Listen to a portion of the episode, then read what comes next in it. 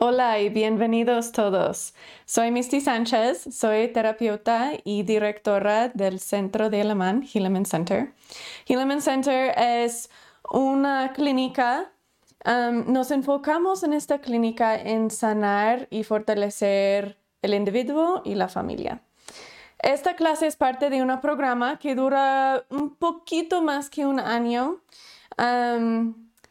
Este programa, en este programa nos enfocamos en sanar trauma relacional, sanar adicciones, sanar vergüenza tóxica y aprender a desarrollar la vulnerabilidad. Y eso nos ayuda a, en realidad sanar esas cosas. Estamos interesados en en realidad sanar, no solamente en aguantarnos, no solamente en tratar los síntomas, sino queremos en realidad sanar el caso raíz de lo que está pasando. Entonces, ahorita este programa tiene tres etapas y ahorita estamos en el segundo. Um, estamos poquito más que una mitad del segundo. Ahí vamos alcanzando y avanzando. Uh, entonces, bienvenidos a todos los que son nuevos. Por favor, pongan en el chat yo o hola o lo que sea para que puedo ver quién está aquí. También bienvenidos a los que están mirando este video, esta clase ya grabado. Hola y bienvenidos. Los que están aquí en vivos esta noche, por favor, toma ventaja del hecho que están en vivos, que están interactuando en vivo. Entonces, escriben preguntas, pongan comentarios. Me encanta cuando participan y, y toman parte de la clase, porque pues estas clases son para ustedes. Así que quiero que estamos contestando las dudas y preguntas y hablando sobre el dolor y miedo y preocupación que ustedes tienen. El clase de hoy. Hola a todos, gracias por poner hola en el chat. Ok, la clase de hoy se trata de trama relacional. Antes que empezamos, uh, perdón, antes que empezamos con la clase para esta noche, quiero recordarles que la tarea de la semana pasada era identificar unos de tus provocadores de trama y unos de las reacciones que tienes a esos provocadores de trama. Quise que escribieron por lo menos tres provocadores de trama y por lo menos tres reacciones de trama que tienen a esas. Entonces ahorita en el chat quiero que escriben unos de tus provocadores de trama que te provoca experimentar ese trama de nuevo. ¿Y qué son tus reacciones? Hola Rebeca, hola Carmen, hola Moroni, Margarita. Hola a todos Miguel. Hola a todos que están aquí. Ok, entonces pongan en el chat mientras que vamos empezando. vamos a empezar con una oración. Entonces pido que la persona que, que pedimos o invitamos a decir la oración, si pueden entrar. Mientras que van entrando ellos o ella, quiero repasar súper brevemente un poco sobre la semana pasada. Oh, Ronnie, sí, provocador, ruido de la puerta. Y la reacción es parálisis. Ok, gracias. La semana pasada es cuando aprendimos qué es trama relacional. Y esta semana es cuando vamos a aprender, oh no, perdón, hace dos semanas. Hace dos semanas aprendimos qué es trama relacional, porque la semana pasada fuimos un poco afuera de orden, ¿verdad? Y tuvimos una clase sobre reconocer o, encontrar la realidad.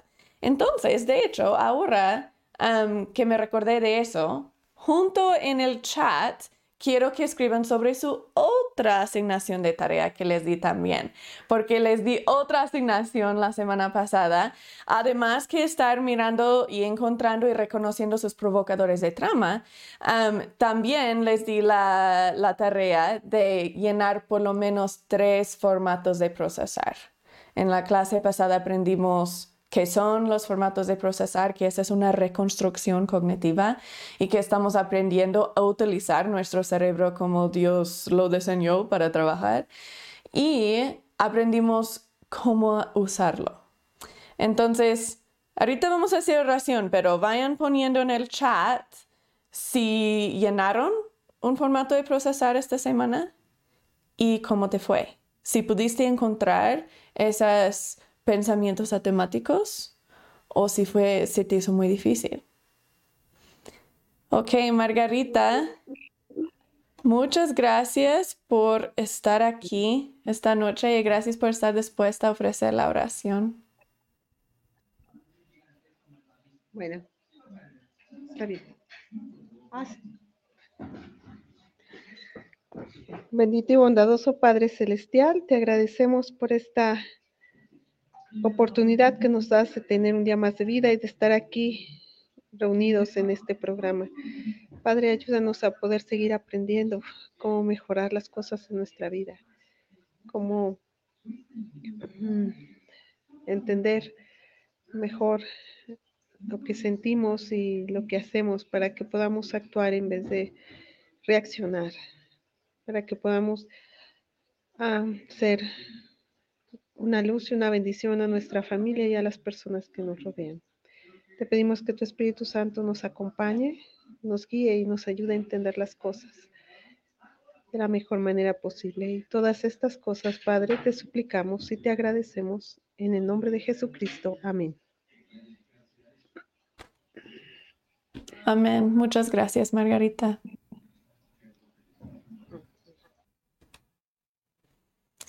Ok, Rebecca puso mi trama es el encierro. Me provoca sentir calor, me mareo, me pongo tonta y siento ganas de gritar. ¿Es el encierro físico o emocional? O los dos, cuando te sientes como atrapada emocionalmente, como que alguien no quiere hablar contigo o te sientes que va a haber un conflicto o algo así como ese, como el sentimiento de encierro emocional o es físico cuando estás en un espacio apretado o son los dos. Gracias por el comentario y a ver qué respondes a eso. Creo los dos. Ok. hoy lo que quiero que estamos haciendo es empezando a aprender cómo sanar esa trama. Entonces, hace dos semanas solamente quise que reconocen esas cosas, como eh, cuando me siento encerrada, cuando escucho la puerta, cuando esas provocadores, eso es lo que quise que, hacen, que hagan. Entonces, súper bien hecho. Hoy vamos a aprender, pues, ahora qué hago. ahora, ¿qué hago? Ahora que reconozco eso.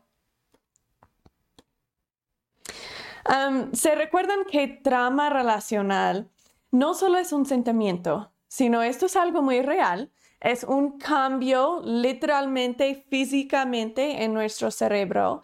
Lo que pasa es que tenemos una experiencia tan dramática que hay una neuroconexión o varias neuroconexiones hechas de manera instante y de manera muy, muy, muy grueso. y no estoy hablando de trama tanto como, oh, mire a alguien morir o, algo así. Eso es más como trama físico. y eso es no tanto lo que estamos hablando cuando decimos trama relacional. Cuando digo trama es algo que pasó entre una relación, que hubo una quebrada de nuestro sentimiento de, de seguridad entre nuestra relación. Por decir, ya no nos sentemos que esa persona nos va a proteger y nos va a amar, pasa lo que pasa. Que hay algo que nos dice, ¿sabes qué? Creo que no es pasa lo que pasa. Creo que es si le es conveniente, me va a amar o me va a proteger. O quizás ni me va a amar y ni me va a proteger. Ese sentimiento, esos tipos de tramas, lo que estamos hablando. Y muy interesante es que las tramas que pensamos cuando pensamos en trama como abuso físico o, mirando a alguien morir o, algo así, pensamos que esos son muy dañinos, pero no son nada en comparación a trama relacional. Trama relacional hace algo tan extremo al cerebro y tan rápido que es súper único. Voy a poner otra imagen. Ok, esta es ah, o estas son las cosas que causan trauma relacional. Cualquier tipo de abuso, físico, sexual, emocional, verbal, lo que sea. Vergüenza tóxica, cuando nos están pasando su vergüenza tóxica. Y aprendimos más sobre eso en nuestras clases de vergüenza tóxica que ya tuvimos en la etapa 1. Si tienen otras preguntas sobre eso, pónganlo en el chat. Cualquier tipo de abandono, entonces se divorcian nuestros papás y se van, o se muere uno de, nuestros hermanos o mamá, o, o a propósito nos abandonan. Cualquier tipo de abandono causa trauma relacional, aun si no es abandono a propósito. Traición, tanto sexual que emocional. Y cualquier adicción, uno de, si uno de nuestros seres queridos tiene una adicción, nosotros vamos a tener trauma relacional. Ah, la razón siendo que adicción previene a esa persona de conectar con nosotros. Entonces, si son alguien cercano a nosotros, nuestro papá, nuestra mamá, nuestro esposo o esposa, deben estar conectando con nosotros en una manera muy íntima, en una manera muy potente Ah, pero si tienen una adicción, esa conexión no se realiza. Entonces hay ese abandono, hay mucho trauma relacional que pasa con esa adicción. Además que eso, hay mucha vergüenza tóxica que nos pasan y muchas otras cosas que pasan cuando hay adicción. No importa qué es la adicción. Muchas veces pensamos adicción a drogas o alcohol que causa problemas, pero las adicciones sexuales causan aún muchísimo más problemas um, y esa es la adicción más común. Uh, cualquier adicción a redes sociales, cualquier adicción a comida, no importa qué es la adicción. No es tanto el comportamiento de la adicción, no es el acting out que hace lo más daño. Ese sí puede dañar a veces, pero no es eso que causa daño, sino es el trauma relacional que resulta, esa quebrada de, de seguridad, de confianza. Eso es lo que hace problemas que duran por muchísimo tiempo en nuestro cerebro. Cari, sí hice formatos de procesar y fue muy interesante, me ayudó a sentir mejor.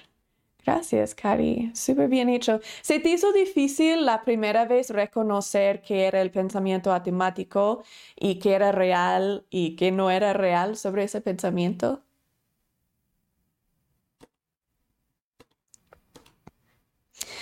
Ok, entonces para terminar nuestro repaso de qué es este trama relacional, cuando tenemos trauma relacional, nuestro cerebro empieza a trabajar diferente de lo que era hecho para trabajar. Hace lo que llamamos provocadores de trama. Esa es como un, un, lookout, como una guardia que está constantemente buscando para ver si estamos en peligro. Entonces, va, nuestro cerebro va a absorber todo sobre esa experiencia de trama y generalmente trama relacional pasa vez atrás de vez, atrás de vez, atrás de vez. No es que solo una vez esa persona nos traicionó, sino es que día tras día tras día hay cosas pequeñas y sencillas que construyan este red o este pared de trama relacional. Pero nuestro cerebro va a absorber todas las cosas que miramos, que olimos, que escuchamos, que experimentamos, que nos sentimos, que todo de esa situación. Y va a decir, ok, quizás eso es un indicador que voy a sentir este dolor otra vez. Si huelo ese flor, quizás eso es un, un indicador que otra vez se va a morir mi mamá.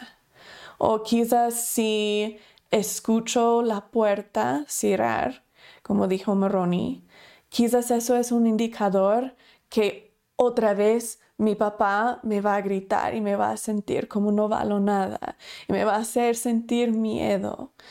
Ah, esas cosas, aunque lógicamente sabemos, claro que no, mi papá no vive aquí, vive en otro estado, o mi mamá ya se murió, no va a volver a morir. Entonces, súper ilógico, ¿verdad? Pero no estamos trabajando con lógico. De hecho, eso es exactamente que es el problema. Tenemos nuestro cerebro animal, que está aquí en el medio de nuestro cerebro. Y luego tenemos nuestro cerebro humano, que está aquí enfrente, la corteza prefrontal. Ese cerebro animal, que es el sistema límbica, está en control de nuestras emociones y de nuestra um, lucha o huida. Y la corteza prefrontal tiene lógica, empatía, entendimiento de consecuencias, causa y efecto, todo eso. Pero cuando tenemos trauma relacional y reconocemos un provocador, el cerebro inmediatamente dice, oh, peligro, peligro, peligro, y inmediatamente corta toda conexión con la corteza prefrontal y el sistema límbico toma control. La razón siendo es que el cerebro piensa que está en tan alto peligro que no hay tiempo para comunicar con esta parte aquí enfrente. No hay tiempo. Eh, necesitamos reaccionar y necesitamos reaccionar ahorita. Entonces, sistema límbico toma control. Voy a huir o voy a luchar. Voy a aislarme o voy a pelear de regreso. Voy a tratar de complacer, esa es huir también, o voy a tratar de convencer, esa es luchar. Ah, entonces, lo que necesitamos hacer es lograr a reconectar esas partes o esas secciones de nuestro cerebro. Y es muy difícil al principio, pero cuando lo dividimos en varios pasos y tenemos paciencia y constancia, funciona súper bien. De hecho, el cerebro lo prefiere porque funciona mejor cuando estamos utilizando todo nuestro cerebro. Eso es como es diseñado funcionar y en realidad funciona mejor. Entonces, cuando ya tenemos esas conexiones nuevas que estamos creando, el cerebro los va a preferir y después es muchísimo más fácil mantener el crecimiento. Reacciones de trama son el resultado de nuestros provocadores de trama. Cari dijo que sí fue un poco difícil a reconocer esos pensamientos automáticos y que era real y que no era real cuando hizo su formato de procesar. Y lo bueno que no era muy difícil, súper bien Cari, porque muchas veces puede lograr ser muy difícil las primeras veces, especialmente si no estamos acostumbrados a reconocer nuestras emociones. Um, dice, para poder superar muchas tramas, Inicié imaginando que estaba en distintas situaciones y tenía que reaccionar a ellas, así me anticipaba a los momentos reales. Esto me ayudó a que a futuro no. Ajá. sí, eso es más como distraer, ¿verdad? Entonces, cuando nos estamos distrayendo, aunque quizás es inocente la distracción y, parece que nos ayuda, lo que está haciendo es que nos previene de procesar la emoción. Entonces estamos atrapados en esa emoción y nuestro cerebro, el sistema límbico, el parte animal, va a elegir qué hacer con esa emoción, va a elegir cómo vamos a reaccionar. Entonces no podemos reaccionar a propósito, vamos a reaccionar como un animal, simplemente luchar o huir. Gracias por compartir. Y bien hecho, Moroni, que dices que ahora puedes diferenciar la realidad de la fantasía. Y esa clase de corromper las fantasías, ojalá eso te ayudó también a empezar a corromper esas fantasías y entender que tienes fantasías no porque eres malo o grosero o menso o tonto, sino porque tu cerebro está tratando de procesar y lidiar con tu vergüenza tóxica. Bien hecho, Moroni. Cuando empiezas a, o cuando sigues, porque ya lo estás haciendo, cuando sigues ah, en realidad sanando esa vergüenza tóxica, se va a disminuir esas ah, fantasías y, hasta que se disminuyen en completo, porque no los necesitamos si no tenemos esas, esas frases de vergüenza tóxica. Ok, cuando tenemos reacciones de trama, voy a regresar a este por un momento.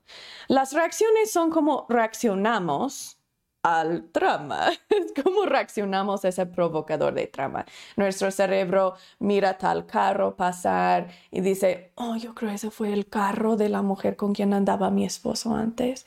Y tenemos como ese sentimiento en la panza y y sentimos toda esa trama otra vez y muchas veces es inconsciente. Nuestro cuerpo, ¿cómo va a reaccionar? ¿Va a luchar o va a huir? También vamos a tener reacciones físicas como ese sentimiento en la panza, mareo, sudor, uh, lo que sea.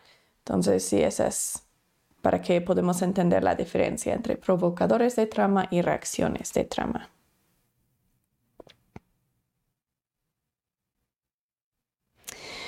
Cuando tenemos trama, provocadores de trama, generalmente entramos en un ciclo de miedo. Ese ciclo se recuerdan que aprendimos que nos ponemos completamente obsesionados con el dolor del miedo y tratamos de controlar. Entonces obsesionamos y controlamos y obsesionamos y controlamos.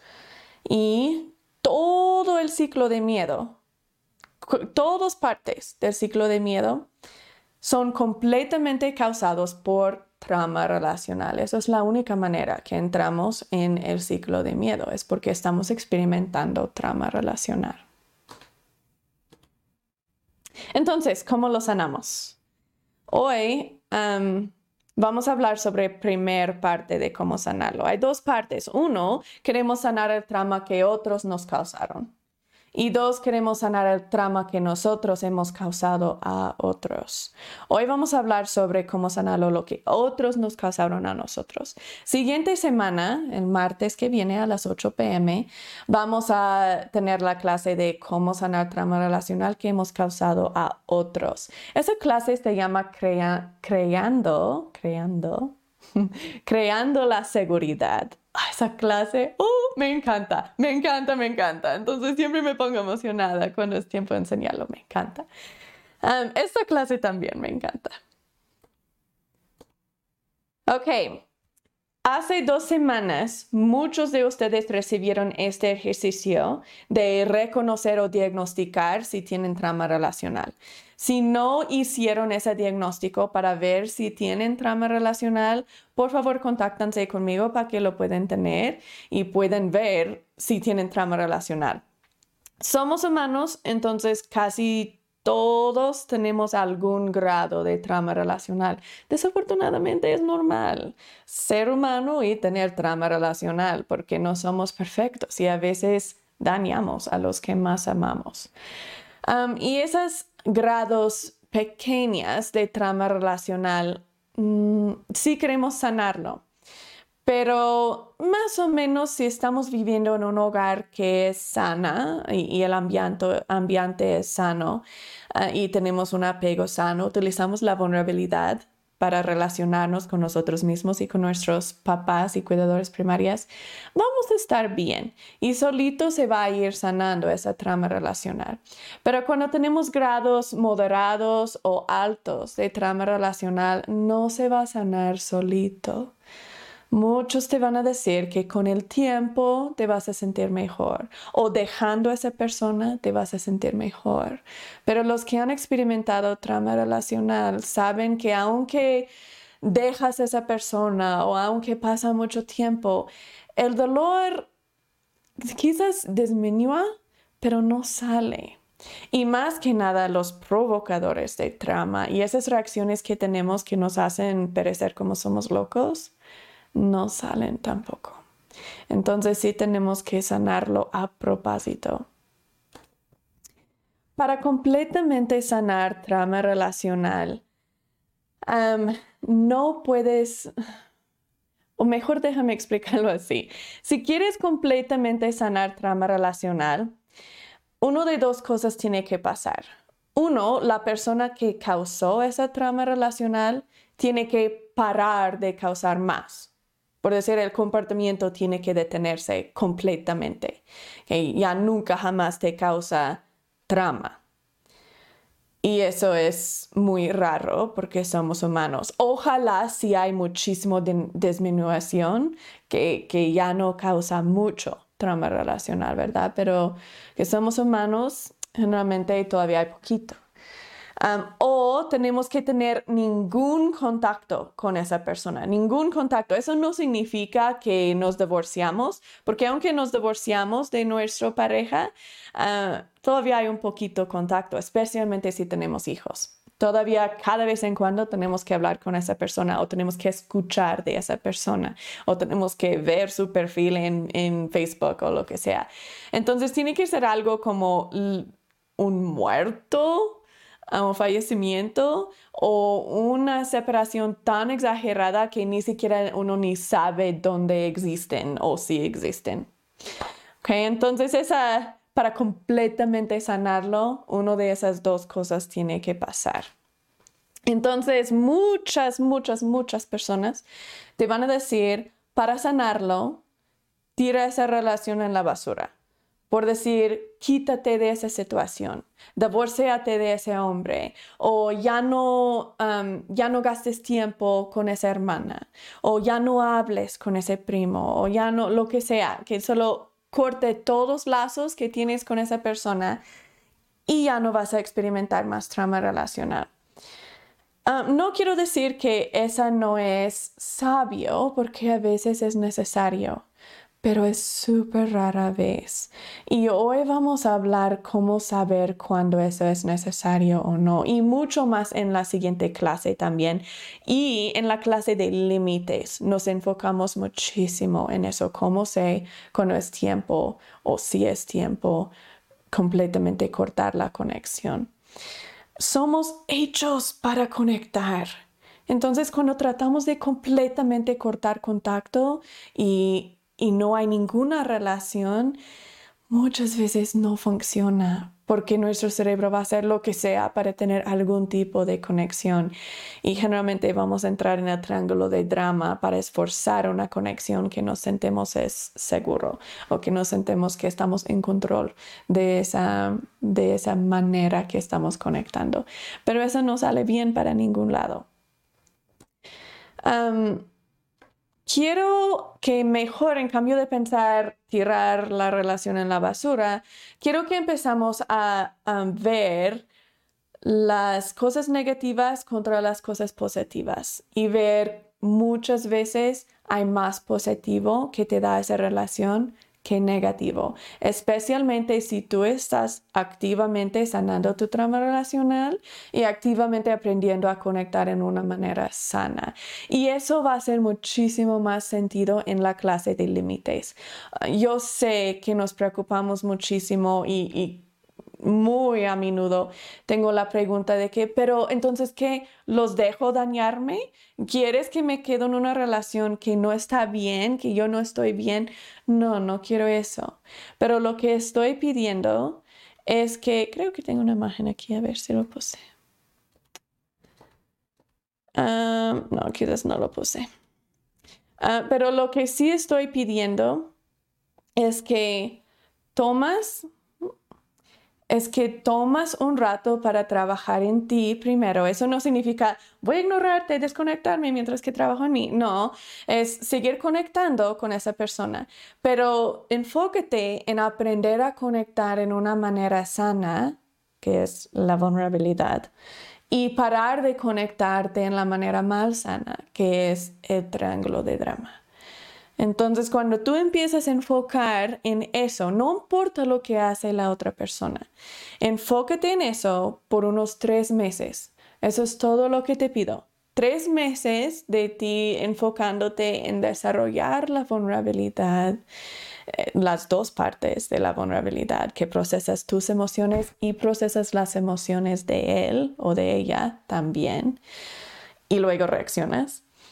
Ah, sigues desarrollando eso por tres meses y no te preocupes de la pregunta, pero qué, va a pasar si esto y esto y esto? ¿Y qué tal si esto y esto y esto? ¿Y, y debo salir o no? No te preocupes, ¿ok? Tres meses de poniéndote un poquito más sano y haciendo nuevas conexiones en tu cerebro. Y después de esos tres meses se va a hacer poquito más claro. No es que se va a sanar todo, sino vas a tener poquito más entendimiento y sabiduría y más conexiones en tu cerebro para ayudarte a hacer una decisión mm, la que vas a poder seguir. No queremos esas, estamos separados y estamos juntos y estamos separados y estamos juntos y esto y esa. No, si se van a separar, tiene que ser porque hay paz y uno sabe que es tiempo. Eso es lo que, a, lo que queremos llegar. Entonces, tres meses, ¿ok? No se preocupen, solo enfócate en aprender a conectar de una manera sana. Um, ya cuando estamos aprendiendo a conectarnos en una manera sana, si quieres quedarte en una relación donde todavía estás recibiendo trauma relacional, vas a tener una de tres opciones. Uno, vas a volverte muy cínico y desconectado porque tú estás tratando, pero estás siguiendo tener trauma relacional. Dos, vas a quedarte atrapado en el triángulo de drama, porque tanto que quieres conectarte, pero no se puede. Entonces te quedas atrapado en ese triángulo de drama tratando de esforzar esa conexión. Y generalmente lo esforzamos por medio del papel de rescatador. O tres, vas a volverte increíblemente empatético, paciente, templado y con sabiduría si estás desarrollando la vulnerabilidad y sanando tu trauma relacional en la manera que vamos a hablar al ratito. Entonces, a dónde quiero ir con esto es que muchas veces nos da miedo porque trauma relacional duele muchísimo. Entonces nos da miedo seguir con esa persona y tratamos de tirar la relación en la basura, pero eso no es lo que es el mejor porque muchas veces hay más bueno que negativo, solamente no lo podemos ver porque estamos tan dañados. Cuando empezamos a desarrollar la vulnerabilidad y saber cómo sanar nuestro trauma relacional, es cuando podemos empezar a ver la relación eh, por lo que es, en realidad, no tinto o no tintado o pintado por nuestro miedo. Uh, trauma relacional en realidad puede llegar a ser tu bendición mayor. Yo sé, muchos están como, no. yo también, yo me recuerdo cuando estuve en ese punto, antes que aprendí cómo sanar mi propio trauma relacional. Y escuchaba yo mujeres y hombres decir, no, pues esta, este trama fue la mejor cosa que me ha pasado y todo. dije, tan locos. yo dije, yo nunca voy a decir eso. Pero en realidad sí, puedo decir que con todo corazón aunque nunca voy a querer volver de sentir todo ese trama y dolor y revivirlo en su enteridad, puedo decir que estoy agradecida que me lo pasó y que me pasa, porque me hace quien soy, me ha hecho quien soy. He aprendido cosas y desarrollado la vulnerabilidad y empatía en una manera que nunca iba a poder si no lo tuve que hacer a fuerza.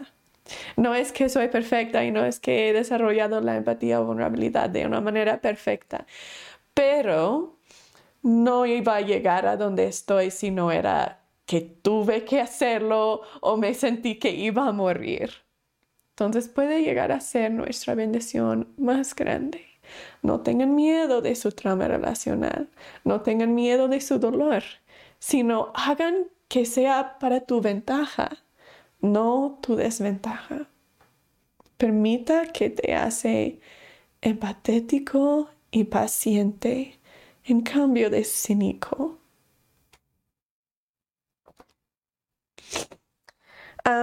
Solo brevemente para comentar, no todos nacemos con las mismas habilidades y con las mismas experiencias. Nosotros podemos estar corriendo en esa carrera y miramos atrás y decimos, nah, pero ¿por qué no puede correr? Ahí está caminando como un huevón. Y es ah, como relacionado con trauma relacional que estamos diciendo, no, pero mira cómo me trata, ni está tratando, ni está tratando de respetarme, hasta que se parece que está caminando, que ni está echándose ganas, que está dañándome a propósito y ni trata. Pero aunque no se puede ver muchas veces, quizás tú tienes más capacidad y estás más adelantado en tu carrera que él o ella. No significa que no te van a alcanzar algún día, pero solo que tú estás aquí en la carrera y ellos están aquí, no es justo demandar que ellos están aquí inmediatamente porque tú, es, eh, tú estás allí y eso es donde estás tú. Por eso es donde ellos tienen que estar. Permita que son imperfectos. Permita que crezcan. Y generalmente el crecimiento es mucho más lento de lo que queremos. Si tienen un poco paciencia y permitan que las personas que te están causando trauma relacional vayan creciendo poco a poco, muchas veces miramos que valió la pena. Pero solamente vale la pena si estamos conscientes de lo que estamos haciendo, si estamos procesando nuestras emociones y sanando nuestro propio trauma relacional. Voy a dar un ejemplo um, con la suegra.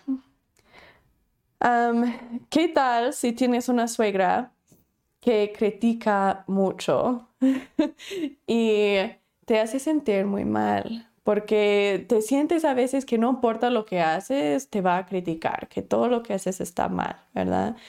Podríamos decir, ah, pues esa relación ni vale la pena tirarla a la basura, ¿verdad? No, no voy a ni tratar de conectarme con ella porque no se puede. Ella está constantemente en el triángulo de drama, constantemente persigadora, criticando, criticando, criticando. Entonces no, no vale la pena. podríamos tener esa actitud. Pero ¿cómo va a aparecer el resto de nuestra vida? Tenemos que seguir teniendo contacto con la suegra, ¿verdad? Aun si no es contacto muy a menudo, todavía tiene que ver contacto. Y en los últimos, ese es el tipo de, de, vida que queremos que sigue así siempre y que nuestras emociones siguen lo mismo. O podríamos tomarlo del otro lado y utilizar la vulnerabilidad, procesar sus emociones. ¿Se recuerdan que hablemos sobre esto en la clase de, de Encuentra la realidad y también en la clase de salir del triángulo de drama y ayudar a otros a salir del triángulo de drama? Entonces, varias clases hemos hablado sobre esto y vamos a seguir hablándolo muchísimo en la clase de límites. Vamos a hablar. Um, cómo debemos actuar o cómo podemos actuar cuando otros nos dañan y no quieren salir del triángulo de drama, cómo respondemos. Pero si pueden imaginar por un momento, si hagan un esfuerzo a conectar en una manera real, por decir reconocer, ¿sabes qué? Creo que mi suegra me critica no porque me odia, de hecho no tiene nada que ver conmigo, sino porque tiene vergüenza tóxica con que está lidiando, que ella se siente que tiene que controlar todo para asegurar que ella y su hija están bien y seguros. Ella ha lidiado con trama relacional y por eso aún más quiere controlar porque está atrapado en ese ciclo de miedo constantemente.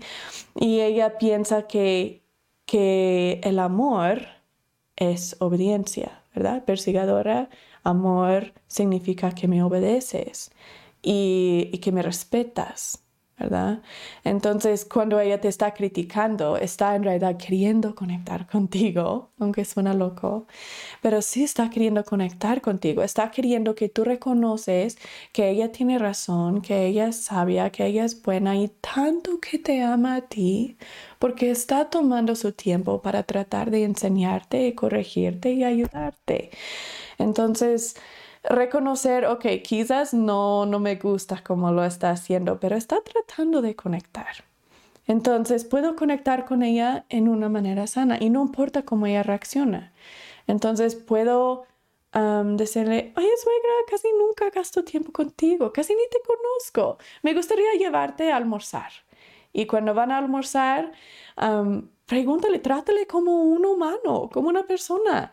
Pregúntale, ¿Qué te gustaba hacer cuando eras joven o eras eh, pequeña? ¿O, qué es tu color preferido? ¿O, ¿O, qué es tu deporte preferido? ¿O qué, como empezar a conocerle. Si no quiere salir a almorzar contigo y está como, no, no quiero salir contigo. ¿Cómo te atreves a hablarme así? Y si sale así, no pasa nada, ¿verdad? Está bien, no importa cómo ella reacciona. ¿Cómo vas a sentirte tú? En las dos situaciones, si la invitas a gastar tiempo contigo y ella te rechaza, o si sigues evitándola y, ignorándola y, molesta o molesto con ella, ¿cuál de las dos situaciones te hace sentir mejor de ti mismo? Pues es cuando utilizas la vulnerabilidad. Porque aun si otros te rechazan y aunque trama relacional duele muchísimo y esa desconexión duele muchísimo, la conexión que logras contigo mismo sobrepasa eso. Se siente hermoso cuando tú sabes que estás viviendo a propósito y viviendo como tú quieres vivir, siendo la persona que quieres ser.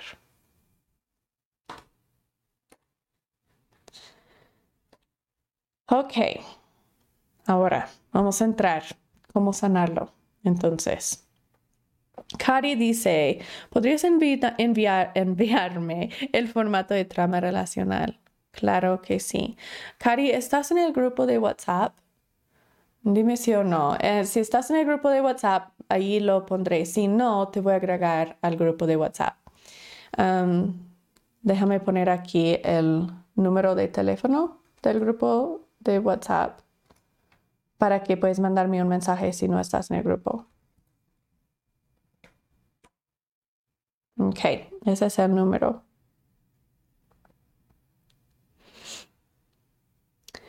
Carmen dice, puedo volver a ponerme perfume, sé dónde lo odié. Bien hecho, Carmen. Muy bien hecho. No solamente reconociste el provocador de trama, sino ya lo estás sanando. Ok, la semana o hace dos semanas hablemos sobre el mano abierto y el mano cerrado. Esta es una representación muy buena de nuestro cerebro. Y los dedos, estos cuatro dedos son nuestro córtex prefrontal, nuestro cerebro humano. Y está todo el aquí abajo, toda el parte abajo de nuestra mano es nuestro sistema límbico, el parte animal. Y cuando está todo cerrado, están conectados, ¿verdad? Mis dedos tocan la palma de mi mano. Pero cuando está abierto, están desconectados. Cuando tenemos trama relacional, se desconecta, literalmente para de mandar electricidad y todo a nuestro córtex prefrontal y el sistema límbico toma control y hace todas sus propias decisiones. Estamos así, completamente desconectados y todo va aquí en nuestro sistema límbico. Y ahí encontramos problemas, porque ahí estamos actuando como un animal, simplemente luchando o huyendo, simplemente reaccionando y no con sabiduría. Lo que queremos hacer es otra vez conectar el cerebro para que podamos sanar esa trama relacional y ya no estamos reaccionando de manera loca, porque eso es lo que está pasando, estamos actuando locos. Como ese ejemplo hace dos semanas que puse la música de terror, el primer vez que miraron la película era divertida y con paz y feliz y todo, y luego exactamente la misma película de la persona caminando en el bosque con la música de terror, es como, ay, ¿qué está pasando? Y, estamos reaccionando como locos y sobre reaccionando. Algo pequeño pasa y explotamos. Como, como nuestro, nuestro jefe nos comenta que algo salió mal del proyecto que hicimos y estamos súper ofendidos o súper avergüenzados o, súper como emocional, ¿verdad? Y quizás lo cubrimos o estamos como, oh, sí, jefe, sí, lo voy a arreglar, perdón. y reemos y así. Pero cuando regresamos a la casa estamos como, ah, pero yo debía decir esto y debía hacer esto y que, ay, que esto y esto y que ahora qué. Y, estamos como en pánico, ¿verdad? En ese ciclo de miedo. Eso es exagerado, nuestra reacción. Solo era un comentario breve y pequeño de que, oye, compadre, debes arreglar esto y así.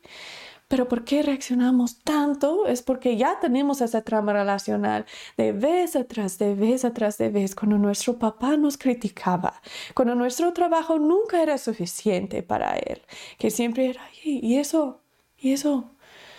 Entonces ya estamos sobre reaccionando. para conectar todo ese cerebro otra vez.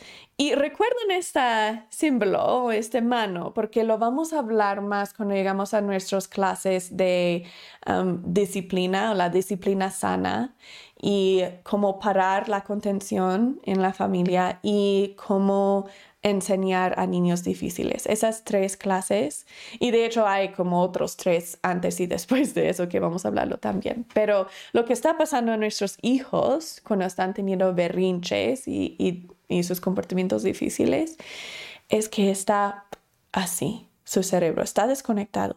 Por eso no importa ningún nivel de lógica que les estamos tirando, explicando lo que está pasando, no importa porque el parte de lógica no lo estamos utilizando. Tenemos que conectar su cerebro primero y luego pueden aprender, podemos enseñar. Ok, entonces, en esa misma línea, aunque somos adultos, es lo mismo, no importa cuánto lógica que nos están tratando de expresar o que nosotros mismos estamos tratando de decir a nosotros mismos. Cuando está desconectado ese cerebro, lógica no importa. Entonces algo pasa y nos explican, no, pero eso no es lo que pasó, no debes estar reaccionando así, no importa. Lógica no va a servir y eso es algo importante recordar para la siguiente semana. Cuando estamos tratando de sanar trama relacional que causamos a otros, generalmente tratamos de explicarlo con los detalles. Es que mira mi amor, no quise hacerte triste, eso no es lo que pasó, no quise decir eso, no y de verdad ni siquiera eso ni pasó eso no funciona, ¿ok? Entonces, detalles no, vamos a llegar por medio de las emociones porque eso es la única cosa que están utilizando. Pero para nosotros vamos a cerrarlo y cómo lo cerramos. Vamos a avanzar hasta aquí. Ok. Tenemos cinco dedos, entonces tenemos cinco pasos para poder cerrar esa mano y sanar la trama relacional, utilizar las dos partes del cerebro. y yo sé que estoy utilizando como la mano y es como un símbolo, ¿verdad? Pero estoy hablando literalmente. Literalmente hay desconexiones en nuestro cerebro y literalmente tenemos que construir nuevas conexiones, ¿ok? Esto es algo literal. Ok, esos cinco pasos. Uno, reenmarcar tus provocadores de trama. Dos, reducir la velocidad de tu cerebro. Tres, reconocer que el enojo está cubriendo dolor. Cuatro, darle su humanidad a la persona que te dañó o te está dañando. Y cinco, implementar límites sanos. El número cinco ni siquiera ni vamos a tocar hoy. Esa vamos a tocar en la clase de límites. Y de hecho nuestra clase de límites no viene por buen rato.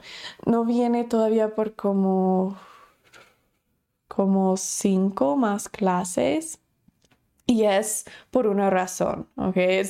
muchas veces nos ponemos ansiosos y ya queremos esa clase porque no podemos en realidad sanar nuestro trama relacional hasta que tenemos esa quinta cosa. Pero antes que podemos aprender a poner límites en práctica en una manera sana, no como el resto del mundo nos enseña, tenemos que saber las otras cosas que vamos a aprender en estas siguientes cinco clases, ¿ok? Entonces, tengan paciencia, confíen en mí, hay una razón que vamos en el orden que vamos. Vamos a hablar primero sobre número uno. El número uno que es reenmarcar tus provocadores de trama. Generalmente, si estamos tratando de sanar trama solitos, muchos de nosotros ya llegamos a este punto solitos. Muchos de nosotros por lógica podemos entender que esto es necesario y lo hacemos. Reenmarcar los provocadores de trama es que estamos mirando el provocador y estamos diciéndonos muchas veces en voz alto a nuestro cerebro, eso no es peligroso. Eso no significa que voy a experimentar ese dolor extenso otra vez. Y además que eso, si vuelvo a experimentar ese dolor, estoy bien. Voy a estar bien. Mi corteza prefrontal está encargado. Voy a procesarlo. Soy diferente ahora que antes. Voy a estar bien. Entonces, hablando con tu parte animal, hablando con ese sistema límbica y diciéndole, mira, mira, mira, yo estoy en control, la corteza prefrontal está en control, estoy bien, estoy usando lógica, estoy mirando qué es real y qué no es real. El formato de procesar ahora van a entender por qué era tan importante que hicimos o repasemos esa clase antes de esta, porque casi todos los cinco pasos tenemos que utilizar el formato de procesar. Entonces, un ejemplo de reenmarcar provocadores. si mi provocador de trama o si uno de mis provocadores de trama es, son los perros, porque quizás mi tío tuvo muchos perros y me trataba muy mal y cada vez que yo pasaba a su casa él hacía carreras o como daba ánimo pues a sus perros que me ladran, ¿verdad? Y me daba miedo cuando yo solo tenía como cinco años, ¿verdad? Si esto es mi provocador de trama, entonces quizás podrían ser perros. Y, hasta hoy día quizás si eso es mi provocador, ya no me, no me gustan los perros y me caen mal.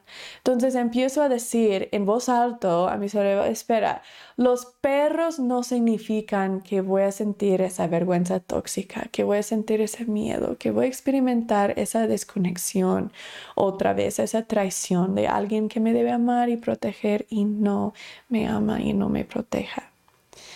Entonces esa es reenmarcando los provocadores de trama. ¿Eso hace sentido? Por favor pongan en el chat si va haciendo sentido los provocadores de trama.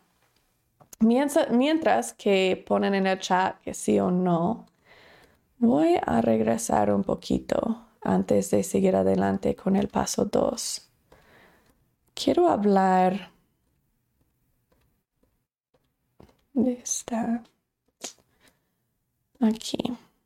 Quiero hablar específicamente con las mujeres por un breve momento. el resto de esta clase voy a estar enfocando mucho en betrayal trauma, en trauma de, traición. Uh, trauma de traición, por decir nuestro cónyuge nos traicionó sexualmente o emocionalmente con otra. Y igual, hombres, los esposos, que su esposa lo, traicionó, cualquier lado.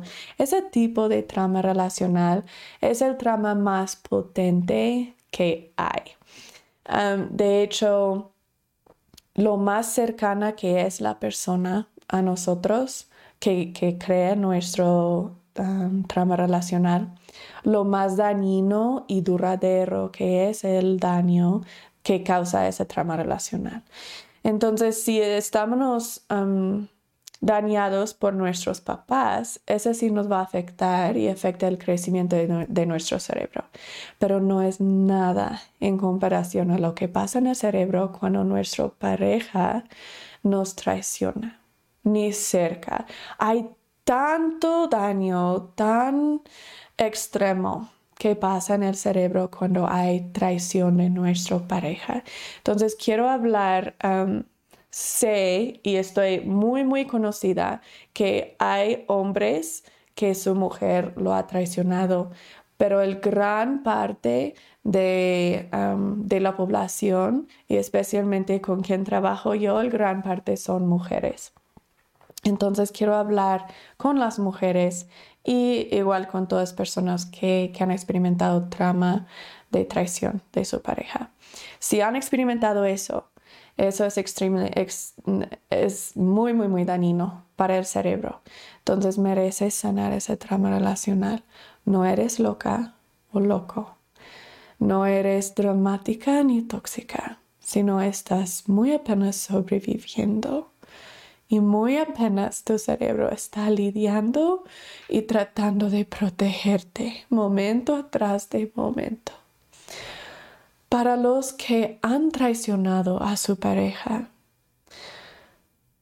no tienen ninguna idea cuánto dolor que eso ha causado al cerebro de su pareja.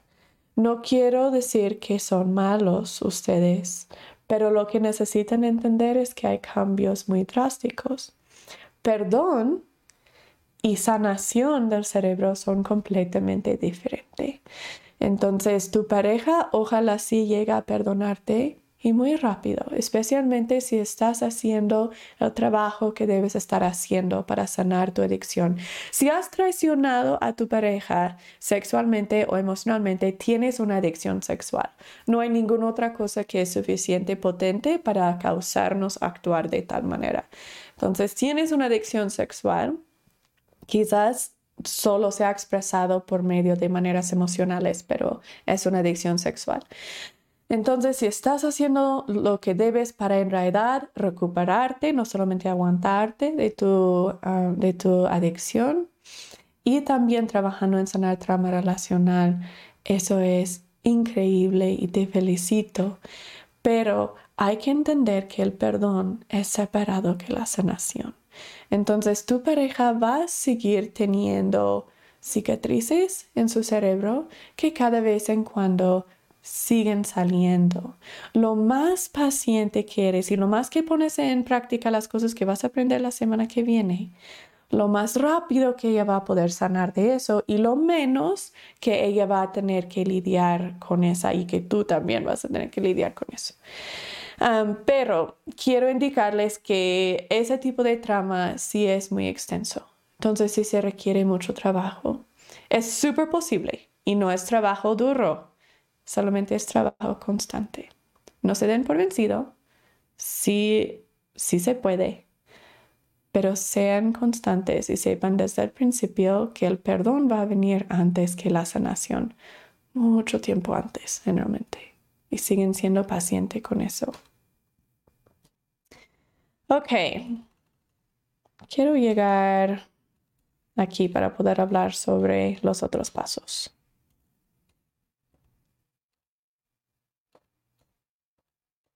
Aquí.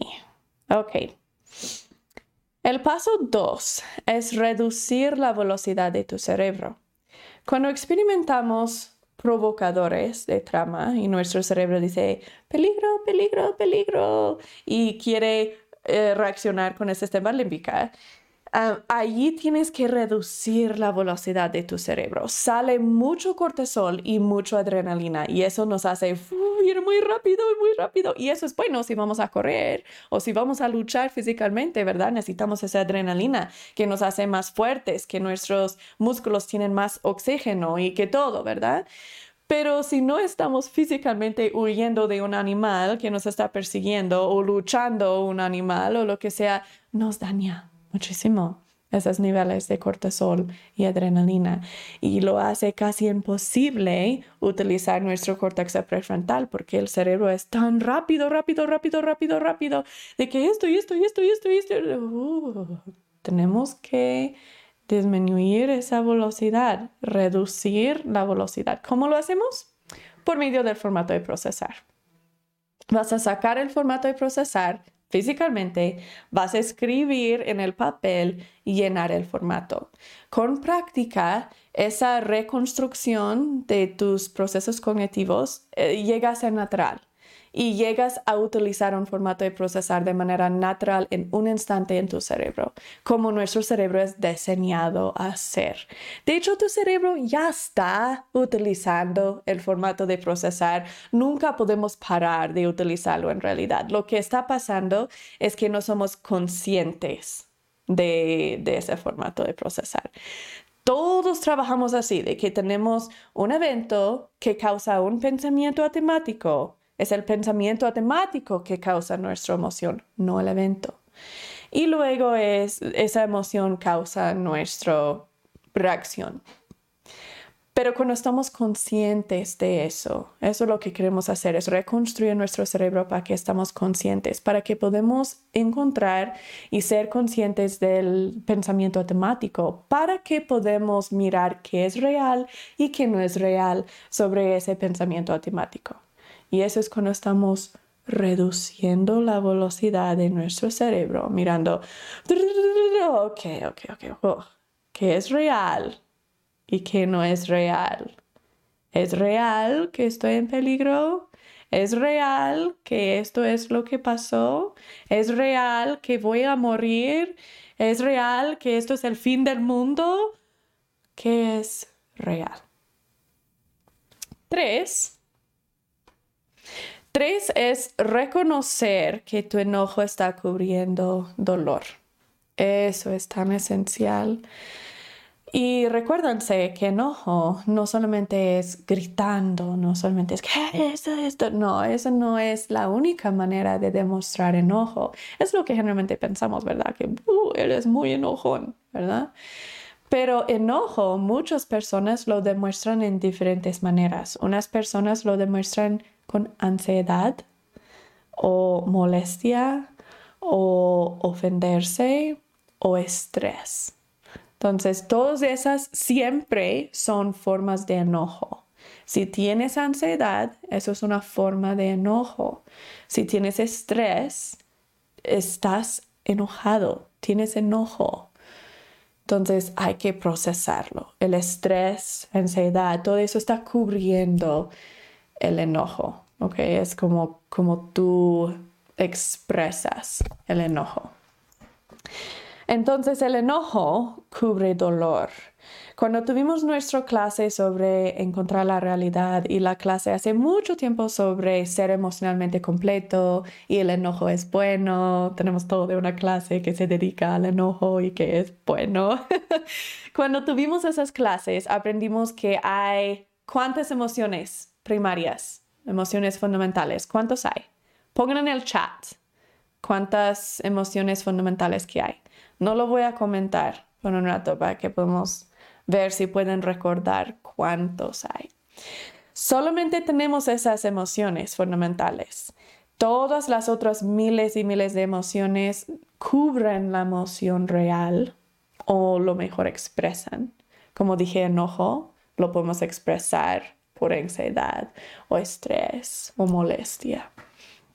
Um, cuando tenemos esas emociones muy dolorosas, como enojo, digo no enojo, como dolor, vergüenza tóxica, soledad, esas de nuestras emociones fundamentales que son muy dolorosos, no queremos experimentarlo y nuestro cerebro no nos va a permitir experimentarlo.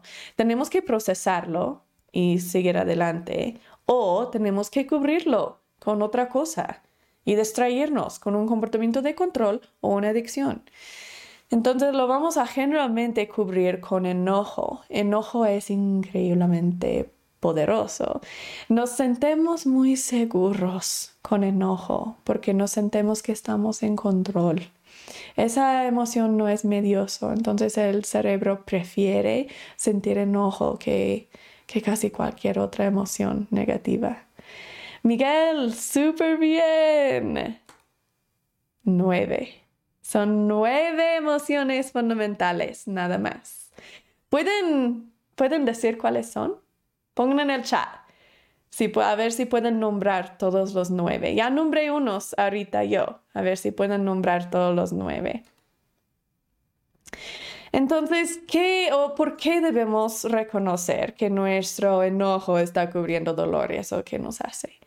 Eso abre como una nueva puerta, porque nos ayuda a entender que no es porque somos malos que estamos reaccionando así, tan extremo.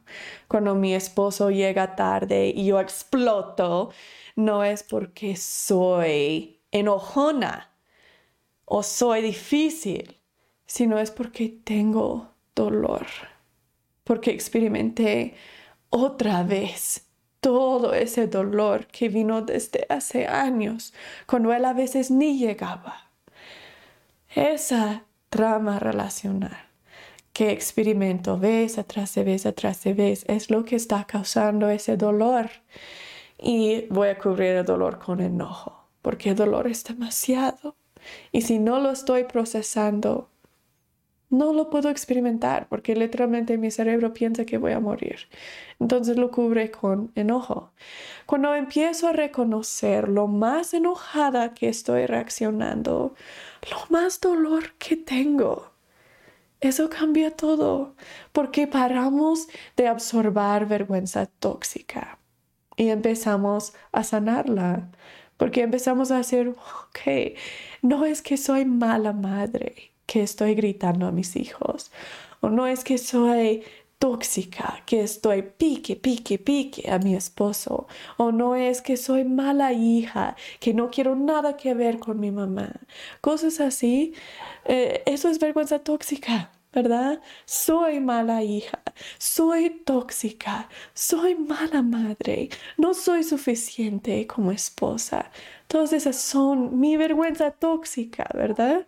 Cuando paro de escucharlo y empiezo a reconocer la realidad de que estoy reaccionando así no porque me falta algo, no porque soy mala o hay algo mal conmigo, sino es porque estoy experimentando dolor eso nos permite crecer. La vergüenza tóxica sale por un momento, lo que nos están pidiendo de crecer. Y podemos empezar a crecer.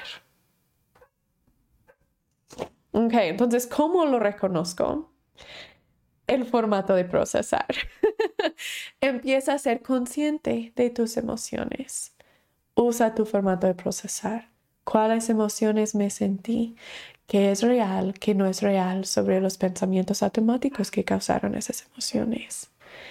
Usa el formato de procesar. Entonces el paso 2 y 3 van mano en mano. Vas a reducir la velocidad de tu cerebro. Vas a reconocer que tu enojo está cubriendo tu dolor. Y vas a darte permiso ser humano y decir, ok, tengo dolor, voy a convertir una historia. De hecho, no tuve planificada convertir esta, pero vino a mi mente, entonces voy a convertirla. Yo me recuerdo ah, cuando estuve experimentando mucho trauma relacional y muy apenas tratando de empezar a lidiar con él y empezar a sanarlo. mi hijo, que en ese tiempo tuvo cinco años, cuatro o cinco años de edad, quebró una jarra que una de mis amigas me habían dado. Y era muy especial a mí esa jarra porque tuvo mucho que ver con la situación que estuve pasando. Entonces se le cayó eh, y yo le había dicho, le había dicho, no toques esa jarra, nunca, nunca, nunca, nunca lo tocas, es muy especial para mami, ¿ok? No lo tocas. Pues él lo bajó y estaba jugando con él y se le cayó y, y se quebró.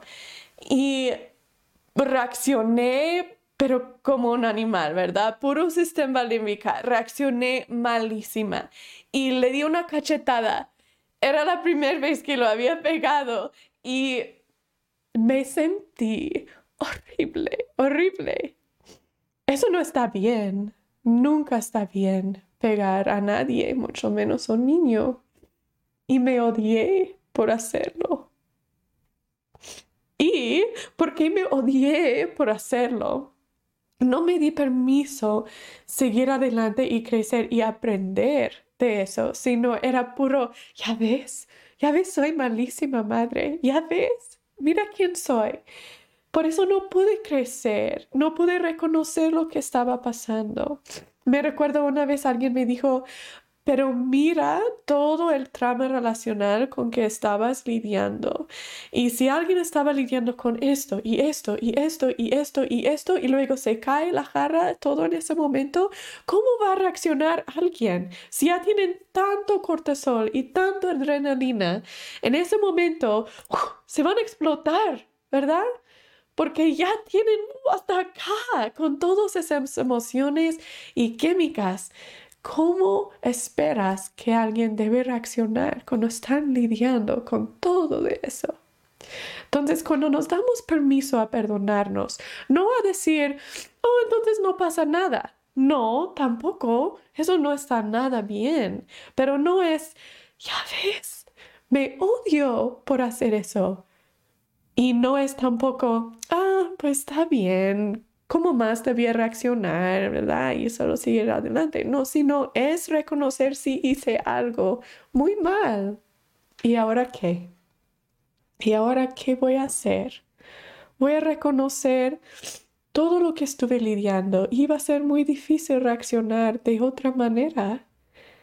Pero voy a arreglar el daño que hice. ¿Y cómo voy a crecer? ¿Y qué voy a cambiar para que estoy lidiando mejor con esa y sanando mejor mi trama relacional para que no llegue hasta acá antes que reacciono? ¿Cómo voy a aprender y crecer? En nuestra clase de ser bueno en fallar, hablamos mucho sobre cómo hacer eso, cómo llegar a ese punto que podemos ser buenos en fallar y no justificarlo y no odiarnos. Pero con eso, pues reconocer el dolor, reconocer que no debo esperar que estoy reaccionando perfecta o perfecto cuando estoy lidiando con tanto cortisol y tanto adrenalina y tanto miedo. Ok, cuatro es darle su humanidad. Miguel, con los con las emociones fundamentales. Aquí dices amor, vergüenza tóxica, alegría, que también es gozo, tristeza, enojo, miedo, y dices, no recuerdas las otras, súper bien hecho, súper, súper bien hecho. Los que te faltan son, a ver, tienes 1, 2, 3, 4, 5, 6, ok, tienes 6. Los que te faltan son soledad, culpa y pasión. Entonces ya con esas son todos los nueve. De los nueve, seis son dolorosos y solamente tres son que se siente lindo. Entonces sí tenemos muchas emociones dolorosas, pero eso no es malo. Nuestras emociones dolorosas no son malas, sino son muy esenciales y buenas para que podamos experimentarlos porque son una indicación que hay algo mal. No algo mal con nosotros, sino hay algo mal pasando que debemos poner atención y arreglarlo y darnos cariño y amor y arreglar lo que está pasando para que podamos crecer. Esa es toda la razón, todo el propósito que estamos aquí. Queremos crecer. Nuestras emociones nos ayudan a crecer porque nos indican cuando hicimos algo que podríamos utilizarlo para crecer, hicimos algo equivocado, o otra persona hizo algo equivocado, algo doloroso, y podemos crecer y aprender por qué de eso. Entonces, emociones dolorosas son muy importantes, que no las vayamos ignorando. Ok. Cuatro. Dale su humanidad a la persona. Esta debe sonar muy familiar para los que estaban en la clase de corromper las fantasías. Eso es uno de los pasos de corromper las fantasías, darle su humanidad. Pongan en el chat qué se recuerdan sobre cómo damos la humanidad a la persona en relación a las fantasías. Cuando digo darle de regreso su humanidad en relación a las fantasías, ¿de qué estoy hablando? Pongan en el chat qué se recuerdan de eso. Esta del trama relacional es muy similar muy, muy similar. vamos a ver a esa persona por el humano que es. No es negro y blanco, no es todo y nada, no es un villano que no tiene nada bueno dentro, sino es un humano que tiene bueno y mal y se siente cosas positivas y negativas y tiene emociones y, y su propio trama relacional y su propia vergüenza tóxica con que está lidiando y quizás no lo está lidiando bien. No es que vamos a justificar su comportamiento y decir, ah, pues está bien. Entonces, en la clase de límites aprendemos mucho sobre eso. Pero queremos conocer o reconocer que esa persona es humano, no es un villano. Cuando en ese ejemplo que utilicé, que el esposo llega tarde, y la, esposa explota de que ¿dónde andabas y por qué no me hablaste y que esto y esto y esto? Está reaccionando así no porque es tóxica o enojona, sino es porque tiene trama relacional y ese es un provocador porque a veces no llegaba y se sentía trama o a veces llegaba tarde y es porque andaba en un lugar donde no debía, haciendo algo que le dañaba. Entonces esa trama está pasando, ¿verdad? Y en ese momento tu cerebro va a ir por parte animal, vamos a desconectarnos y va a ser completamente luchar o huir y tu cerebro va a hacer que todos alrededor de ti son objetos. Todo es peligroso. Entonces esa persona no es humano, es un objeto, es 100% malo, es siempre malo, es siempre eh, enojón, es siempre mentiroso, es siempre egoísta, es siempre esto. Y te va a decir que esa persona no tiene humanidad. Y tu cerebro lo hace porque te está tratando de proteger.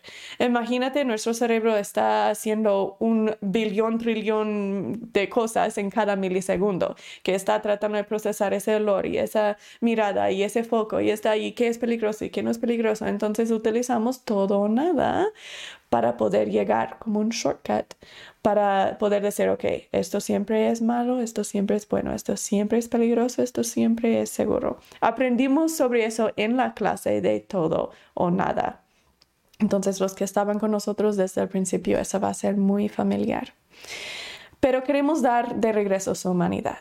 Eso es reconocer hasta en voz alto, si tenemos que, que tienen humanidad, son humanos, no es siempre enojón, no es siempre mentiroso, no es siempre esto, esto, esto. ¿Y cómo lo hacemos? El formato de procesar. Esto es la vulnerabilidad, el segundo parte de la vulnerabilidad. El formato de procesar para nosotros mismos es el primer parte de la vulnerabilidad. ¿Qué me siento y por qué? El formato de procesar para ti que yo estoy haciéndolo como si yo estuve tú, esa es la segunda parte de la vulnerabilidad y eso es, ¿qué te sientes tú y por qué? Y voy a tomar esas dos cosas, ¿qué me siento yo, por qué? Y qué pienso que tú te sientes y por qué. Y luego voy a reaccionar. Entonces, con el ejemplo del esposo llegando tarde, en ese momento que lleva varios minutos, un rato esperándole, esperándole, esperándole y nunca llega, nunca llega, nunca llega y el trama sigue creciendo y creciendo y creciendo hasta el punto que él llega a la casa y vamos a explotar, ¿verdad? ¿Y dónde estabas? Y eres un mentiroso, yo sé que andabas allá y vamos a reducir la velocidad de nuestro cerebro. Vamos a hacer un formato de procesar y esta Yo sé que suena imposible, ¿verdad? Porque lo es.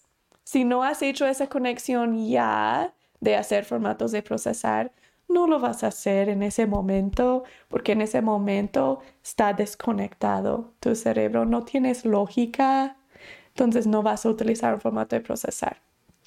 Pero lo que es hermoso es que si usas formatos de procesar después del hecho, Después que ya pasó esa situación, ya le gritaste a tu esposo, ya le dijiste que es un grosero, que es un mentiroso, que es... Y ya fuiste a tu cuarto y ya lloraste por un rato y ya estás un poco más calmada. Saca tu formato de procesar y llénalo. Si haces eso vez atrás de vez, quizás tienes que esperar una semana para sentirte suficiente calmada para llenar el formato de procesar, pero hazlo, aun si es 10 años después, hazlo después del hecho va creciendo una conexión. Cuando hacemos el formato de procesar, salen muchas hormonas muy bonitas. Sale serotonina, que nos hace sentir amados y seguros. Sale dopamina, que nos hace sentir placer. Sale endorfina, que nos hace sentir feliz. Entonces, salen muchas cosas buenas y el cerebro dice, mm, esto se siente lindo, me gusta, Y si lo haces otra vez y otra vez y otra vez en diferentes ocasiones, tu cerebro va a aprender. Hmm, el formato de procesar siempre me hace sentir placer y gozo y paz. Siempre. ¿Ok? Y va a ir aprendiendo. Y en ese momento de desconexión, cuando nuestro esposo entra en la puerta y está tarde y ya hemos estado así, así, así, así, así, vamos a explotar y se desconecta tu cerebro y tu sistema límbica está buscando, ¿qué hago? ¿Qué hago? ¿Qué hago? Tengo que sentirme mejor, tengo que sentirme mejor. Va a recordar porque ya hay una conexión que el formato de procesar siempre nos hace sentir dopamina, serotonina, placer, amor, gozo, paz, siempre. Y va a ser la cosa que prefiere utilizar aún cuando está desconectado, porque sabe que es la cosa que funciona mejor. Y ese es el momento hermoso, cuando por la primera vez, porque ya hecho varios formatos de procesar después del hecho, después del hecho, después del hecho, y luego pasa algo así de que entra el esposo y estás como, ¡Uy, me vas a explotar! Y luego viene a tu mente, pero ¿cómo me siento? ¿Y por qué? Y lo mejor la primera vez lo vas a ignorar porque todavía vas a, esa conexión no es súper grueso todavía. Por eso el cerebro lo trató de usar por un momento y luego dice, no, luchar, oír, el parte animal, ¿verdad? Entonces la primera vez generalmente no, pero sí va a venir como un pensamiento. Y ya después, hermano, vas a decir, oh, como que sí, por un breve momento lo pensé, como, ay, ¿qué me siento y por qué?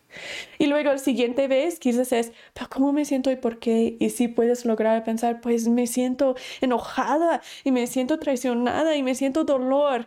Y, y, puedes lograr hacer el formato de procesar para ti en un milisegundo. Y luego llega a hacerlo para él y estás como, pero ¿cómo se siente él y por qué? Pues se siente como un mentiroso porque siempre es mentiroso. Y eso es a donde vas a llegar. y está bien. Eso es muy natural. Entonces no quiero que te odies por hacerlo. Es un proceso. Cada vez vas a crecer un poco más y un poco más y vas a llegar al punto de que en un milisegundo, cuando se desconecta, tu cerebro va a decir, mm, queremos reconectarnos, queremos usar el formato de procesar porque eso es donde agarro placer, felicidad. Esto es como quito el dolor, es conectarme y usar el formato de procesar, es lo que sirve. Entonces va a ser el formato de procesar para ti y vas a hacerlo para él y luego vas a reaccionar. Entonces, en cambio de ese momento de que ¿dónde estabas? Y un mentiroso y que esto y esto y esto, va a ser, oh, tengo trama y, ok, ¿cómo me siento y por qué? Y en un milisegundo lo proceso. ¿Y cómo se siente él y por qué? No está bien que no me habló. Debía hablarme. Debía dejarme saber dónde estaba. Especialmente porque él sabe que tengo esa trama y ese provocador de trama. Pero él no es malo. No es mentiroso. Quizás me mintió, pero no es mentiroso. ¿Y cómo quiero reaccionar sabiendo eso? que Él me dañó, pero eso no significa que es malo. Él me dañó, pero no significa que no me ama. Quizás significa que Él necesita crecer. Pero ¿cómo lo voy a arreglar para mí misma? ¿Y cómo voy a arreglar el daño que Él causó? Porque es mi responsabilidad arreglar el daño que otros me causan. No es su responsabilidad de ellos. Vamos a aprender sobre eso en la clase de límites y en la clase de reuda de bienestar y en varias otras clases que siguen allí. Generalmente la clase de límites dividimos en dos o tres partes porque esa clase es... Me encanta esa clase. I love that class. Ok. Entonces, el 4 dale otra vez su humanidad, hace el formato de procesar para él. Pueden ver que el 2, 3 y 4, si ponemos esas juntos, eso es lo que llamamos la vulnerabilidad. Estamos utilizando la vulnerabilidad. La vulnerabilidad sana trama relacional, igual como sana vergüenza tóxica, igual como sana nuestras adicciones. La vulnerabilidad. Solo es practicarlo y aprender a ponerlo en práctica. Voy a reconocer y procesar mis emociones y voy a reconocer y procesar tus emociones o lo que yo me imagino que podrían ser. Y voy a tomar eso y luego voy a reaccionar. El 5 son poner en práctica límites sanos. Como les dije, no vamos a hablar sobre eso hoy. Pues mentiras, ¿verdad? Sí lo hablemos varias veces hoy. Hablemos por breves momentos hoy sobre eso, pero no vamos a entrar en qué significa y cómo hacerlo. Eso es para la clase de límites, así que no lo vayan a perder. Y para que la clase de límites te sirve, necesitas estar en todos los siguientes cinco clases para que tu cerebro ya tiene varias conexiones que está empezando a hacer para que es capaz de hacer las conexiones que vamos a aprender en esa clase de los límites. Ok, entonces ya aprendimos los cinco pasos para sanar trauma relacional. Uno, reenmarcar los provocadores de trauma en voz alto, di a tu cerebro, eso no es peligro. El olor de flores no es peligro, es un flor, hace un olor, es una planta, no es peligroso. Los perros pueden ser peligrosos quizás, pero es porque me va a morder o algo así. Yo voy a estar bien porque están atrás de una cerca y aún si me ataca, ¿cómo voy a reaccionar? Y así. No es peligroso en sí. Es, decir, el perro no significa que voy a tener el dolor de trama otra vez. Entonces empezar a, decir a tu cerebro que es real sobre esos provocadores de trama. No son peligrosos. Gracias cerebro por tratar de protegerme, pero yo puedo. Yo lo puedo hacer y voy a usar mi lógica, mi corteza prefrontal para lograrlo. Dos, reducir la velocidad de tu cerebro. Haz un formato de procesar. Tres, reconocer que tu enojo está cubriendo dolor está bien si te equivocas, si fallas, si, si no reaccionas bien. Toma en cuenta todo con que estás lidiando. Sea paciente, amoroso contigo mismo y aprende de tu, de tu enojo. Aprende. No lo justifiques y no te odies, sino, sí, reaccioné mal. No me gusta cómo reaccioné. ¿Cómo voy a aprender? ¿Ahora qué? ¿Qué voy a hacer para arreglar el daño que hice? ¿Y cómo voy a aprender? Cuatro, dale su humanidad a la persona que te está dañando o que te, dañó. Haz un formato de procesar por ellos. Y cinco, poner en práctica límites sanas. Voy a hacer, oh, este ejemplo ya, ya lo hicimos más o menos. Ok, Ah, voy a hacer un ejemplo que mandamos a, nuestro esposo ir a la tienda por leche. Y él regresa, la tienda, pues ir y regresar de la tienda debía durarle como una media hora máximo. Regresa dos horas después y no tiene leche. tiene pan y ajo, pero no tiene leche. Entonces, si ya tenemos trauma relacional, especialmente si tenemos trauma de traición y nuestra pareja nos ha traicionado, si sea emocionalmente o sexualmente, cualquier mentira pequeña o cualquier cosa que parezca mentira es un provocador muy grande y el cerebro va va a desconectarse completamente, va a ser puro sistema límbica y va a ser luchar o ir. Te voy a atacar o voy a aislarme y ya no te voy a hablar y así. Entonces, con este ejemplo, ¿cómo sanamos esa trama relacional? Trama relacional dura buen rato para sanar, pero vas a ver resultados muy rápido. Entre una semana de trabajarlo, vas a ver resultados, vas a ver una diferencia. Pero si quieres ver sanación completa, mm, puede lograr hacer meses o años para que miras como sanación completa, porque si dura buen rato. Esas, esas conexiones de trama que pasaron en esos momentos de trama son increíblemente potentes y de hecho nunca salen. Esas conexiones son aún más fuertes y más gruesos que las conexiones que hacemos cuando tenemos una adicción. Entonces, sí son muy, muy, muy resilientes esas conexiones, aunque no me gusta usar esa palabra para hablar sobre eso, pero sí son pues resilientes, no van a morir aunque paramos de usarlo, siempre van a estar allí listos para reactivarse y protegernos. Pero con tiempo vamos sanando, vamos sanando. El cerebro no prefiere usarlos. Y aun cuando lo usa, podemos procesarlo en un milisegundo y estamos bien.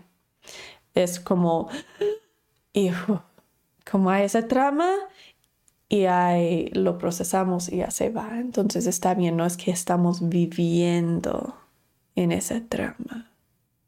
Hay muy gran diferencia.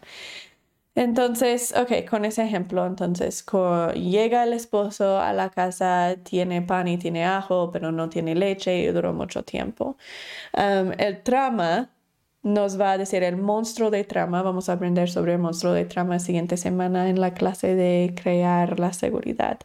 El monstruo de trama nos va a decir, te mintió te mintió, ni siquiera ni fue a la tienda y luego pues se fue con tal mujer o se fue a hacer esto, o se fue a tomar, o se fue con sus amigos y se fue y luego de regreso pues para que no le decías nada se fue rápido a la tienda y no pudo recordar ni lo que ni lo que le dijiste comprar porque él nunca te escucha porque él es un grosero. Entonces eh, se fue a la tienda y trató de comprar algo para que tú pensabas que se fue a la tienda. Entonces eso es lo que ese monstruo va a decir, ¿verdad? Y va a tratar de protegerte y va a poner que él es un villano y él es muy malo y todas sus intenciones son malos y que esto y esto y esto y esto y esto.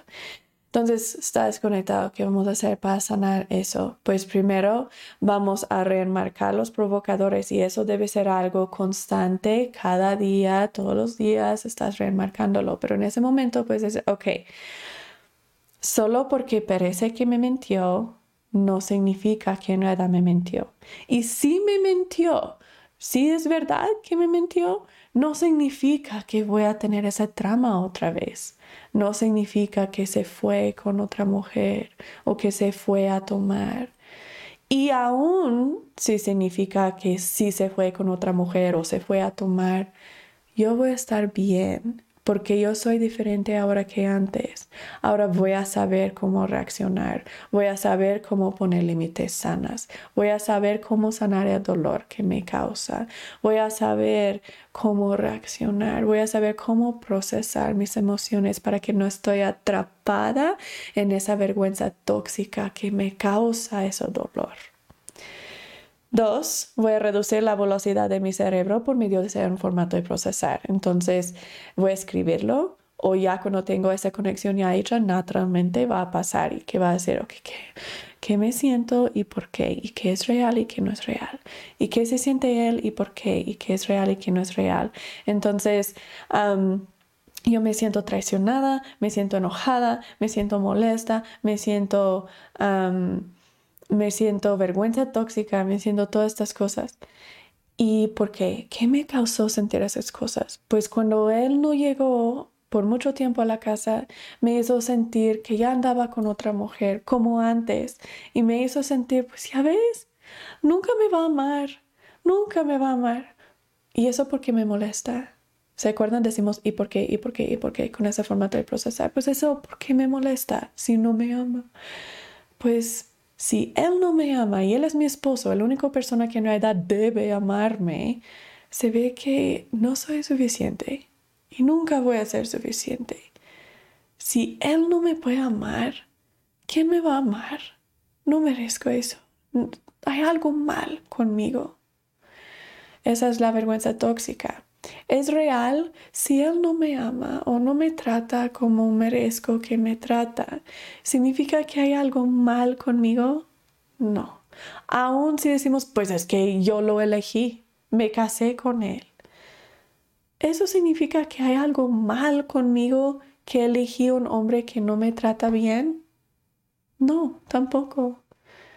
Mira todo la imagen, no solamente ese pedacito. ¿Por qué me, por qué entré en una relación con un hombre que no me trata bien? Pues cuáles relaciones tuve creciendo.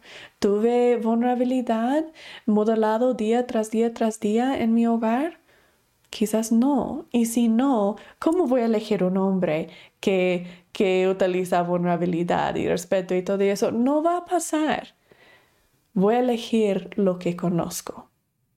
Entonces no es que soy estúpida o mala o lo que sea que lo elegí, ¿verdad? Entonces ese formato de procesar. Ya llevo dos. Ahora el tercer, voy a reconocer que mi dolor está o mi enojo está cubriendo dolor. Entonces esa como un molestia que me siento no es que soy mala o tóxica o dramática o, o enojona o lo que sea, es porque tengo mucho dolor y wow, tengo mucho enojo se ve que tengo mucho dolor. Pobrecita yo, pobrecita yo, que tengo tanto dolor. ¿Qué voy a hacer para arreglarlo? ¿Qué voy a hacer para arreglarlo? Merezco arreglarlo. No es que, ay, pobrecita de mí, no voy a hacer nada y voy a ser víctima. No, voy a arreglarlo porque merezco sentirme mejor. Entonces voy a procesarlo y voy a poner en práctica límites sanas. Ya llevamos tres. Cuatro es darle su humanidad. Voy a hacer el formato de procesar por él. Cuando él llega a la casa, pasa lo que pasa que hizo, si me mintió o no. Y él llega a la casa y inmediatamente lo empiezo a gritar y criticar y todo. ¿Cómo se siente él ¿Y por qué? Pues se va a sentir molesto, se va a sentir dolor, se va a sentir mucha vergüenza tóxica. ¿Y qué son los pensamientos atimáticos que lo causa? Pues ya ves, no importa cuánto que trato, ella nunca me va a perdonar. Yo puedo matarme tratando de arreglar toda la traición que le hice. Llevo años sin traicionarla, pero no importa, ella nunca me va a perdonar. Recuérdense, perdón y sanación son muy diferentes y muy separados. Lo mejor te perdona con todo su corazón y te ama. Pero eso no significa que no va a tener provocadores de trama y que no te va a atacar cuando tiene ese provocador de trama, porque su cerebro dice que eres tú que es el peligroso. Vamos a aprender en la clase que viene en crear la seguridad cómo reaccionar a eso. Pero en este formato de procesar, él va a sentir mucha vergüenza tóxica. Ya ves, no soy suficiente, nunca voy a ser suficiente, este matrimonio nunca va a estar bien. ¿Y qué es real y qué no es real sobre eso? Si yo estoy haciéndolo por parte de él, voy a decir, pues solamente porque le estoy gritando y le estoy diciendo que él es un mentiroso y que él es basura y que esto no significa que él no es suficiente. No significa que no lo amo. No significa aún ni significa que es verdad, quizás. Pues no es verdad, ¿verdad? No es basura, no es mentiroso. Quizás miente y quizás hace cosas muy dañinas, pero no significa que es mentiroso. Entonces, ¿qué es real? ¿Qué es real sobre eso? Y ahora que entiendo los dos lados, ¿cómo quiero reaccionar? Pues quiero reaccionar de una manera que sirve, que me sirve a mí, ¿verdad? Que dice, ok, um, quiero explicarle cómo me siento. Algo como, ¿sabes qué, amor? Duraste muchísimo tiempo para llegar y cuando llegaste ni tuviste la leche que te pedí y solo tienes pan y ajo, dos cosas que ni, ni necesitamos. Me hace sentir como me estás ocultando algo, que me estás mintiendo y me hace tener miedo. Y ojalá él reacciona bien y también reacciona con la vulnerabilidad. Pero aún si no, Aún si reacciona en el triángulo de drama y dice, nah, pues tú siempre me vas a criticar y tú nunca me vas a creer y que esto y esto, ¿cómo vas a sentir tú? Todavía triste, ¿verdad? Que él no conectó con la vulnerabilidad, pero vas a sentirte mejor en esa situación que diciendo, amor, de verdad me duele muchísimo que regresaste sin la leche y muy tarde y me siento miedo de ti y él reacciona mal. O la otra situación de que, ah, ¿dónde estabas? Y eres un mentiroso y ni llevaste la leche y que esto. ¿Cuál te va a sentir? ¿Cuál de las dos vas a sentir mejor? No importa cómo reacciona él. Vas a sentirte mejor utilizando la vulnerabilidad, porque vas a saber que reaccionaste como quisiste reaccionar y que expresaste y procesaste tus emociones. Por eso no estabas atrapada en ellas. Ok, esa es la clase para hoy. Tengo su tarea. solo hay que mencionar, el opuesto al miedo es la fe. Tuvimos ya la clase sobre utilizar la fe como una arma, entonces eso debe, deben recordar eso. Pero el opuesto al miedo es la fe, entonces sí se necesita utilizar fe para borrar suficiente miedo para poder utilizar los cinco pasos. De hecho, déjame terminar con este pensamiento. la mayoría de los clientes que tengo que están sanando trauma relacional que otros lo causaron, ah, generalmente su preocupación mayor es ¿qué tal si en el futuro me vuelve de traicionar? ¿Me vuelve a dañar? ¿Qué tal si yo confío en Él y yo lo amo otra vez con todo mi ser y vuelve a hacerlo? ¿Qué tal? ¿Y qué hago? Y ese miedo te impide de crecer, te impide de sanar el trauma porque lo hace que cada día, cada momento estás experimentando el trauma. Ves atrás de vez, atrás de vez. Estás viviendo en tu propio infierno y nunca hay alivio y nunca hay salida. Para poder sanarte, tienes que utilizar fe en esa persona y fe en tu poder superior. Fe que aun si vuelve a pasar, ahora eres diferente y vas a estar bien. Vas a saber cómo reaccionar. Dios te va a ayudar, tú te vas a amar, tú vas a procesar tus emociones, tú vas a estar bien, vas a saber si debes dejar a esa persona o no, vas a estar bien porque es diferente ahora que antes. Estás escuchando esta clase, por eso eres diferente que antes. Tienes que soltar el miedo, si no, nunca vas a sanar. No hay ninguna otra manera. Tienes que tener el valor para soltar el miedo y decir, ok, ahorita, este momento, no me está traicionando. O por lo menos eso creo, ¿verdad? Creo que no me está traicionando. Entonces voy a parar de tratar de protegerme para el día cuando sí. Y voy a decir, ok, voy a soltar eso, voy a rendir eso. En nuestra clase de rendir aprendimos cómo hacer eso. Voy a rendirlo. Voy a saber que estoy haciendo todo lo que puedo yo y por eso Dios va a hacer el resto. Puedo utilizar la fe en una manera proactiva. Se recuerdan que la fe tiene dos partes, que es yo actúo y luego Dios tiene que actuar si estoy actuando sobre algo verdadero. Por eso puedo sanar. Si guardan su miedo y no utilizan fe de que yo voy a actuar y creo que Dios va a hacer el resto, por eso voy a estar bien, no lo vas a poder sanar. Ok, terminando con eso, entonces voy a darle su tarea. La tarea para esta semana.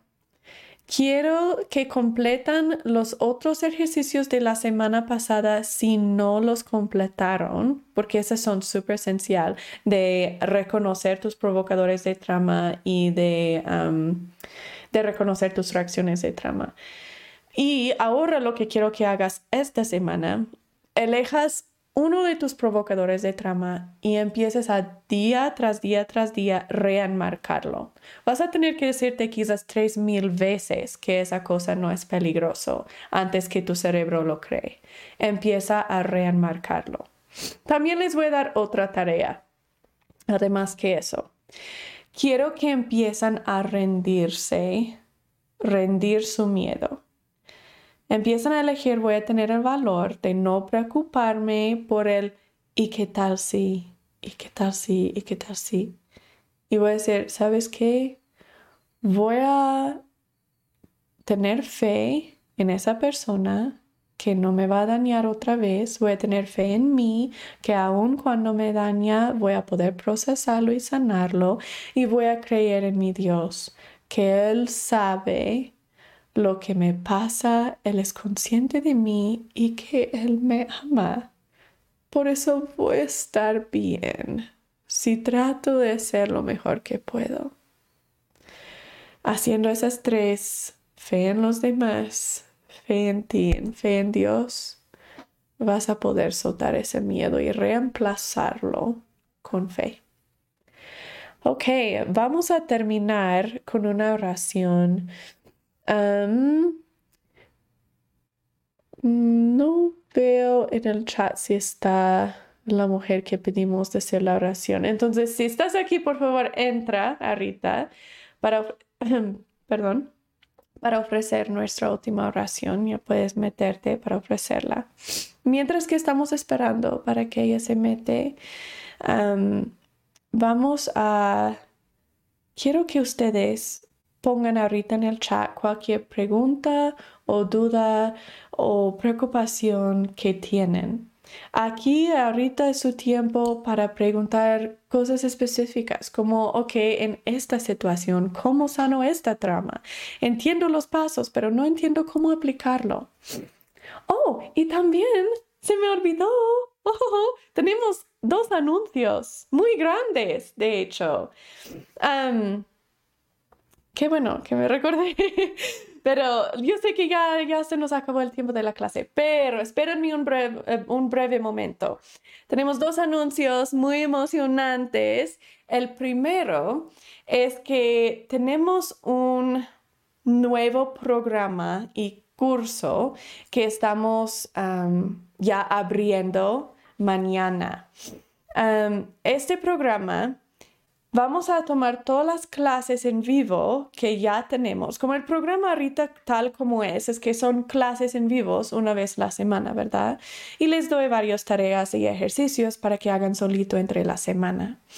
esto es eficaz si eres muy automotivado y no tienes nada de preguntas y, no necesitas mucho apoyo. Pero los demás de nosotros que somos humanos necesitamos mucho más apoyo y ayuda que solamente esta clase grupal por YouTube una vez la semana y los ejercicios que hacemos solito. Por eso creamos este nuevo curso, programa en este nuevo programa incluimos todas las clases en vivo cada semana también damos como un curso todo en línea donde vas a estar haciendo muchos otros ejercicios, vas a tener muchas otras tareas, vas a estar guiado individualmente por mí en esas tareas y ejercicios. Yo repaso todas tus tareas, todos tus ejercicios, todos tus diagnósticos y una vez al mes nos reunimos por medio de, es como una plataforma un poco como Zoom, que nos reunimos frente a frente virtualmente porque sé que hay muchos que están en diferentes partes del mundo y tienes una sesión privada individualmente conmigo cada mes para que podamos repasar exactamente dónde estás en tu crecimiento, exactamente qué te está pasando, las preguntas y dudas y miedos que tú tienes para que podamos tener un curso específicamente hecho para ti. Entonces estoy súper emocionada para este nuevo curso y la manera que lo hicimos. Me siento que es muy organizado y muy... Ah, estoy muy emocionada. Este curso dura 60 semanas. Y para poder registrarse necesitan entrar en nuestro sitio de web. voy a escribirlo aquí en el chat.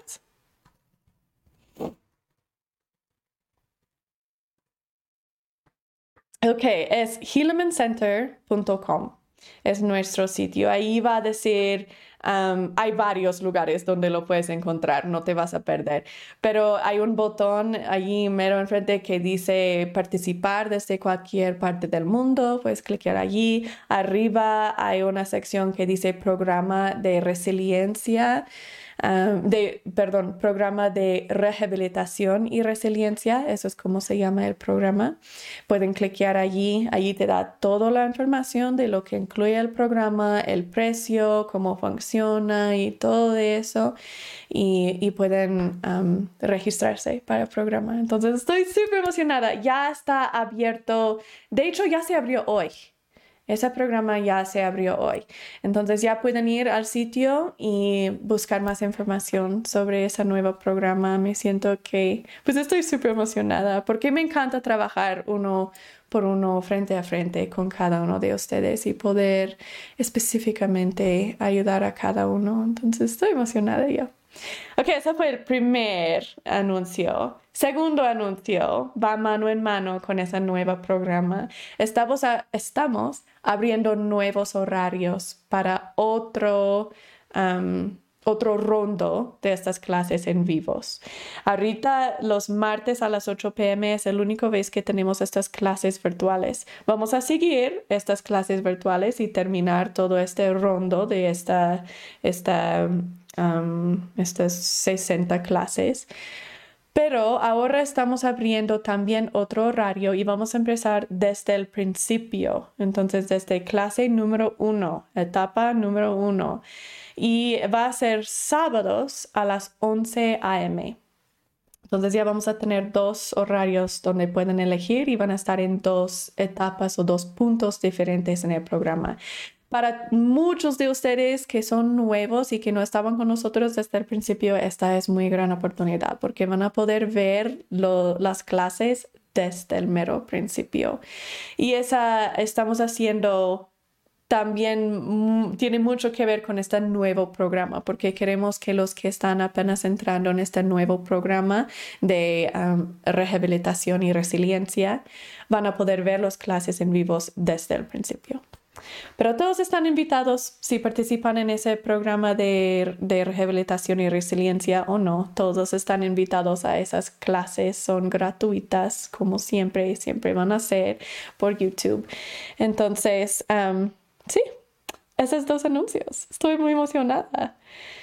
Eh, sí, Margarita, va a empezar desde la primera clase, ese de sábado. Y esa empieza, mm, no tengo el, calendario, es en el medio de diciembre, segundo semana, creo, segundo o tercer semana de diciembre. Es cuando vamos a empezar ese, creo que es segundo, segundo sábado, creo, de diciembre es cuando va a empezar ese nuevo horario. Siguiente semana les dejo saber exactamente cuál día, pero creo que ese es segundo sábado. Ok, um, vamos a terminar con una oración. Gracias, Cari, por entrar. Gracias por esperarme mientras que yo daba esos anuncios. Y voy a dar el tiempo a ti, Cari, para que das la última oración.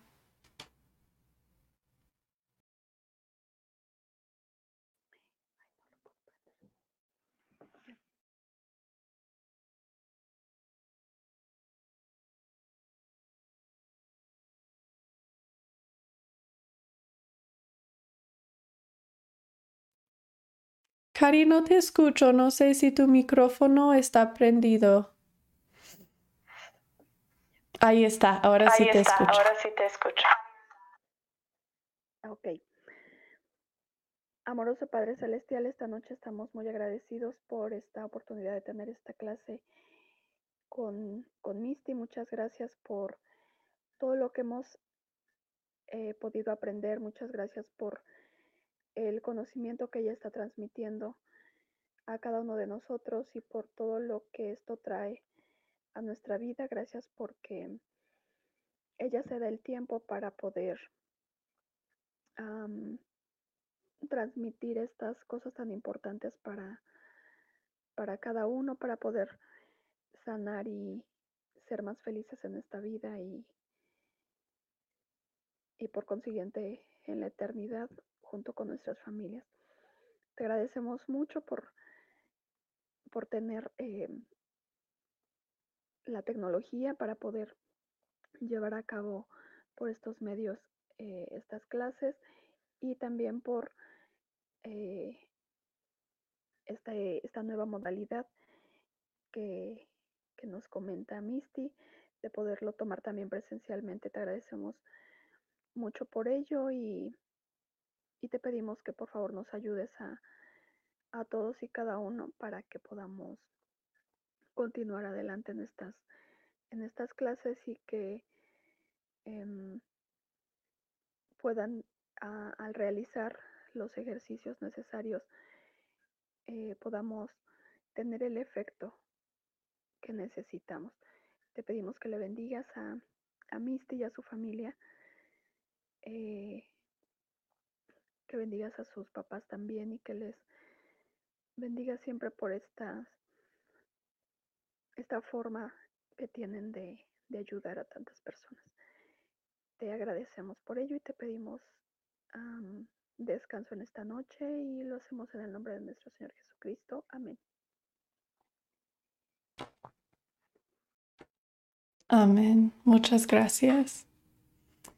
Ok, vamos a terminar la clase. Perdón que tomé un poco más que una hora y media hoy. Me emocioné con los anuncios y también con la tema. Pero gracias por estar pacientes. Buenas noches a todos. Voy a dejarlo abierto por como dos minutos más para que si tienen otras preguntas o dudas lo pueden poner en el chat y puedo responder. Muchas gracias a todos por todos sus comentarios y sus preguntas durante la clase. Siguiente clase es el siguiente martes a, a las 8 pm y es la clase de creando la seguridad.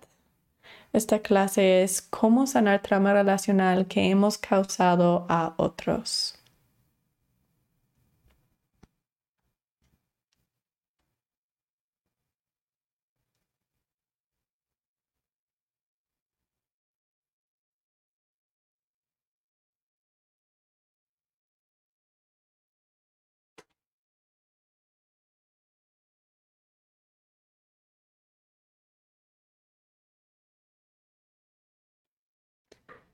Ok, no miro ninguna otra pregunta ni duda, así que vamos a cerrar la clase y nos vemos siguiente martes a las 8 pm. Y vayan al sitio de web para aprender más sobre ese nuevo programa de rehabilitación y resiliencia que es mucho más interactivo conmigo. Van a recibir ayuda individualizada por mí.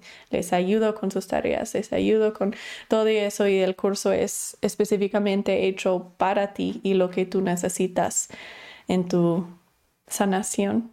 Entonces estoy muy, emocionada de hacerlo, pero vayan al sitio de web y buscan sobre esa y, y contáctense conmigo si tienen otras preguntas.